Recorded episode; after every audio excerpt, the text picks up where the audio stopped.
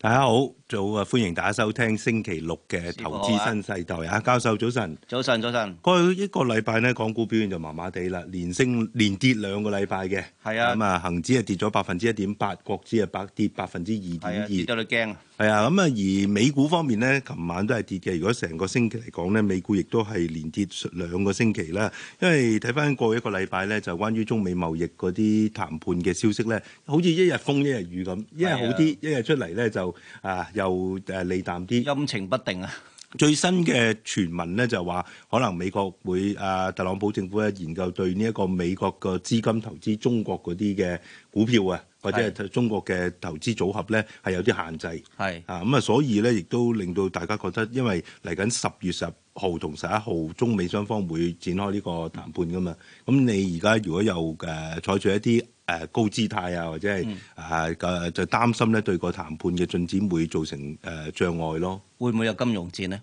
誒呢個係之前其實誒、呃有誒、呃市場上邊人擔心過嘅，係即係由貿易戰打到去科技戰，科技戰打到去金融戰係啊，好似講真咯，而家 啊咁啊睇翻美股咧，就連跌兩個星期咧，道指咧成個禮拜跌咗百分之零點四三。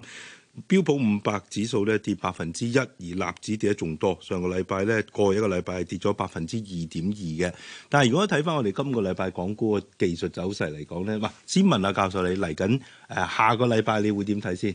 我睇淡㗎。嗯嗱，其實就因為港股入邊出現咗個十年陰啦，嗯你知道報章啊，成日大幅報導啦而家。嗯咁喺呢個情況下，其實十年陰咧通常都係唔老禮嘅， 差㗎啦。咁我哋誒一陣間喺投資教室咧就會講下連環陰燭嘅恐怖嘅情況啦。嗯。咁啊嗱，誒未進入投資教室之前咧，我哋想睇翻你睇嚟緊睇睇睇偏淡啦。係恒指你會覺得，因為而家大家睇咧兩萬六失守咗啦。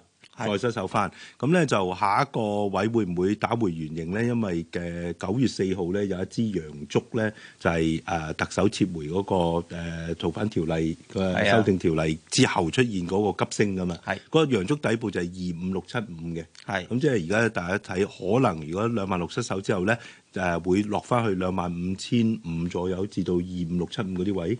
呢個位應該有機會到嘅，不過就可能中間有少少反彈，但係問題就話睇個形勢都係好利淡嘅。嗯咁同埋你知十月十號之前可能啲風啊亂晒大籠嘅，加上嗰個內部嘅問題啦，咁我哋都係大家要小心咯，睇路啦應該。嗯，好啊，咁啊，頭先阿教授提到咧，港股近日陰陽燭圖出現咗十連陰，呢、個有幾陰咧？咩叫十連陰咧？我哋而家進入呢一個投資教室，同大家講講。投資教室，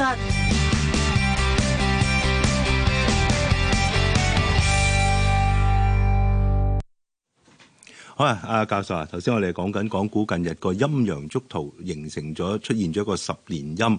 嗱，我哋不如從一個最簡單啲嘅 A、B、C 開始先啦。好啊，陰陽燭圖個走勢圖上邊有陰燭同陽燭，究竟咩叫陰燭，咩叫陽燭先？嗱，其實誒、呃最好我哋啊睇下圖先嚇，嗯咁啊睇翻最近嗰個係誒連續就嗱，因為我哋而家個圖咧就係一個陰陽燭圖啦。嗯咁啊，你睇到啲竹身咧，有啲有時候紅啊，有時候有啲綠色啦吓，嚟自我好嗱，似呢個圖紅色係陰燭定陽燭咧？嗱，紅色嘅代表係陰燭。嗯嗱，通常陰陽燭嘅燭身咧有四個資料嘅，嗯一個咧就開市價啦，嗯一個收市價啦，一個最高位啦。如果係日線圖係最高位啊，day high 啦，同埋最低位啦。嗯嗱，通常咧當個開市價係低過收市價咧，嗯我就叫做陽燭啦，即係我哋所見到嘅紅色嘅即燭係身啦升。市嚟嘅，都係可以係，啊誒或者係嗰個唔一定係升市，唔係但一定係個收市價係高過開市價。冇錯啦，就一個所講，我哋通常話一個沽壓少少啦，有少沽壓嘅力量啦。咁、嗯另外一樣嘢就陽燭啦，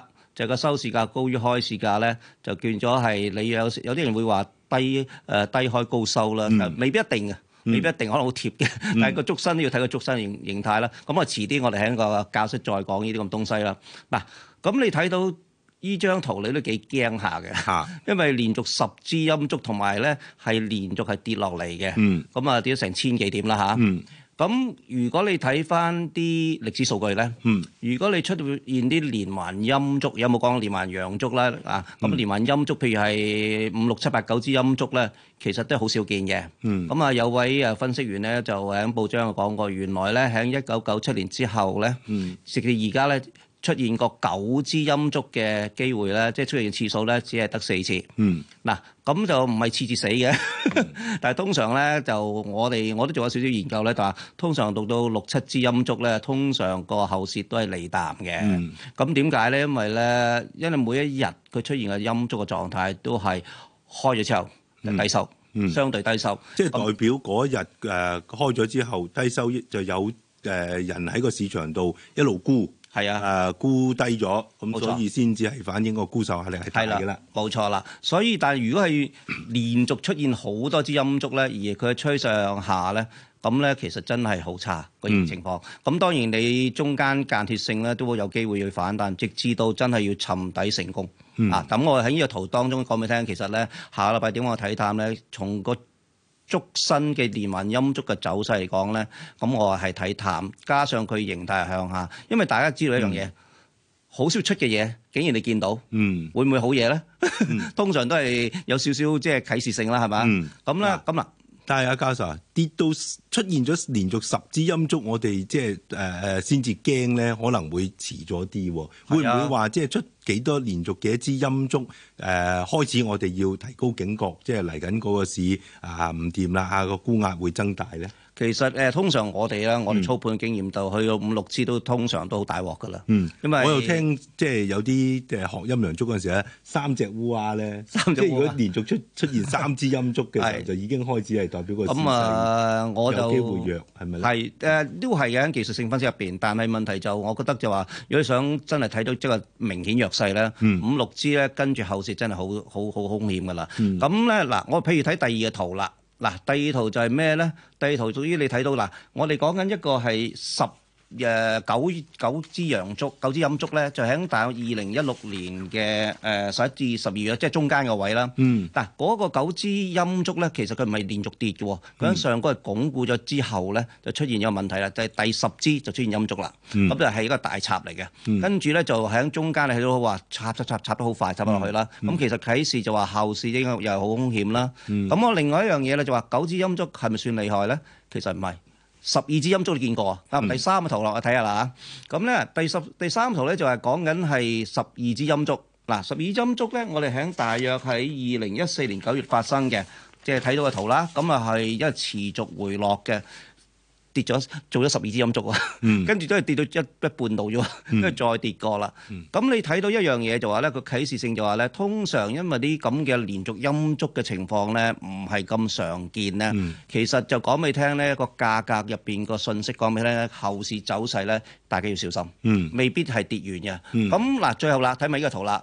嗱，係咪一定要九支陰燭先兇險啊？嘛，嗱，我又揾到一個唔係喎，八支都好兇險嘅喎。嗯咁八支咧就喺大約係二零一六年一月嗰陣時候咧，你睇到一樣嘢咧就話咧，你睇到嗰個所講嘅陰燭咧係又連續跌咗一半嘅時候咧，跟住繼續再跌落去喎。雖然有啲陽燭反彈，跟住又要沉底。